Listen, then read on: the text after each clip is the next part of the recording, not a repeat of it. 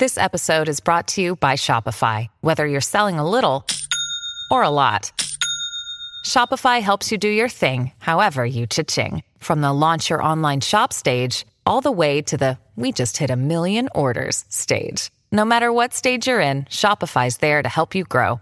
Sign up for a $1 per month trial period at shopify.com slash special offer, all lowercase. That's shopify.com slash special offer.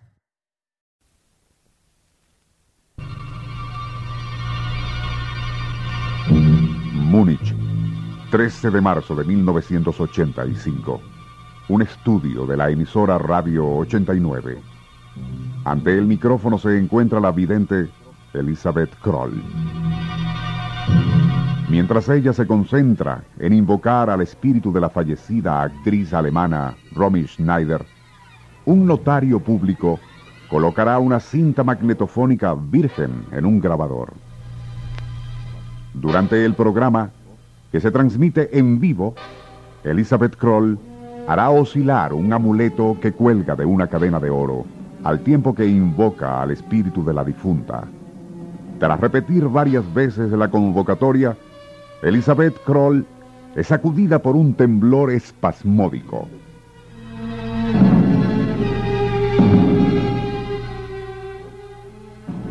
Con voz extraña, metálica, la medium pregunta, Romy, ¿cómo ocurrió tu muerte? ¿Fue en verdad un suicidio?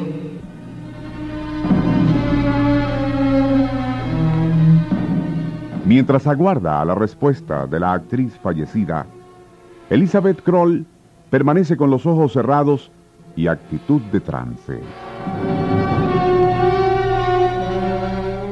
El péndulo que cuelga de su mano continúa oscilando. El grabador de cinta funciona silencioso. Al rato, la medium parece salir del trance y detiene al grabador, haciendo retroceder la cinta. Luego presiona una tecla que permitirá escuchar lo registrado. Tras varios segundos, durante los cuales la cinta gira silenciosa, del reproductor emana una voz que dice...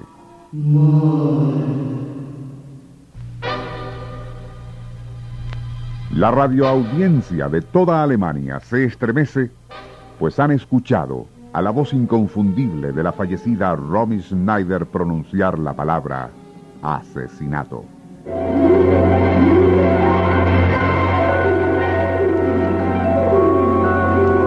Nuestro insólito universo. Cinco minutos recorriendo nuestro mundo sorprendente.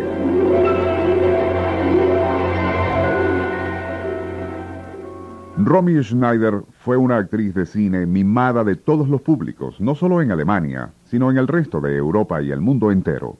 Fue por ello que el hallazgo de su cadáver en el apartamento que ocupaba en la Rue Barbette, en Huy, Francia, el sábado 29 de mayo de 1982, fue noticia de primera plana. El médico forense certificó que aquella muerte había sido provocada por una sobredosis de barbitúricos, y ello dio pie a la hipótesis de un suicidio.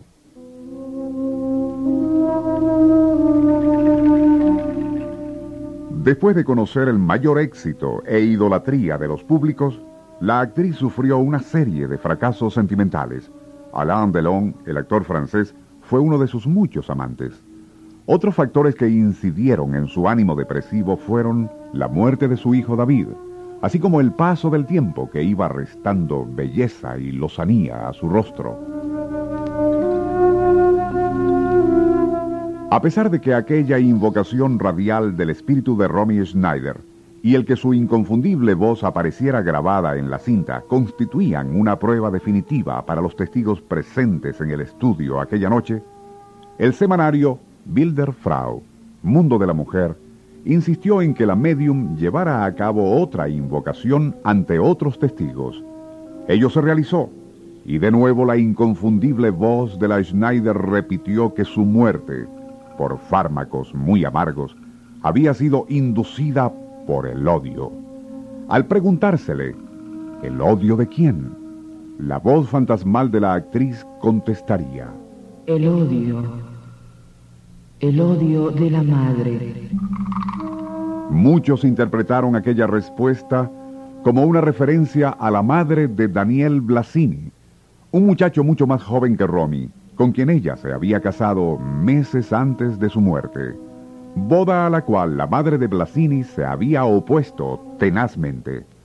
Otros especularon que aquella referencia al odio de la madre era una referencia a Romy misma, por la forma como había descuidado a su propio hijo para entregarse y gastar dinero en distintos hombres que cruzaban por su vida. Los amigos de Romy Schneider rechazaron todo el asunto como una mera patraña, un fenómeno de sugestión, producto de un hábil montaje radial. De lo que no cabe duda es de que durante aquella transmisión radial hecha por la emisora Radio 89 de Múnich, el 13 de marzo de 1985, toda Alemania se estremeció al escuchar a la voz fantasmal de la actriz hablar desde el más allá.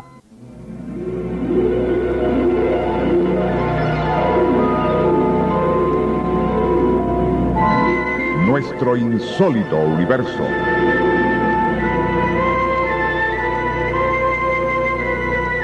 Libreto y dirección Rafael Silva. Operador Francisco Enrique Mijares. Les narró Porfirio Torres. Actuación especial, Marta Virginia López.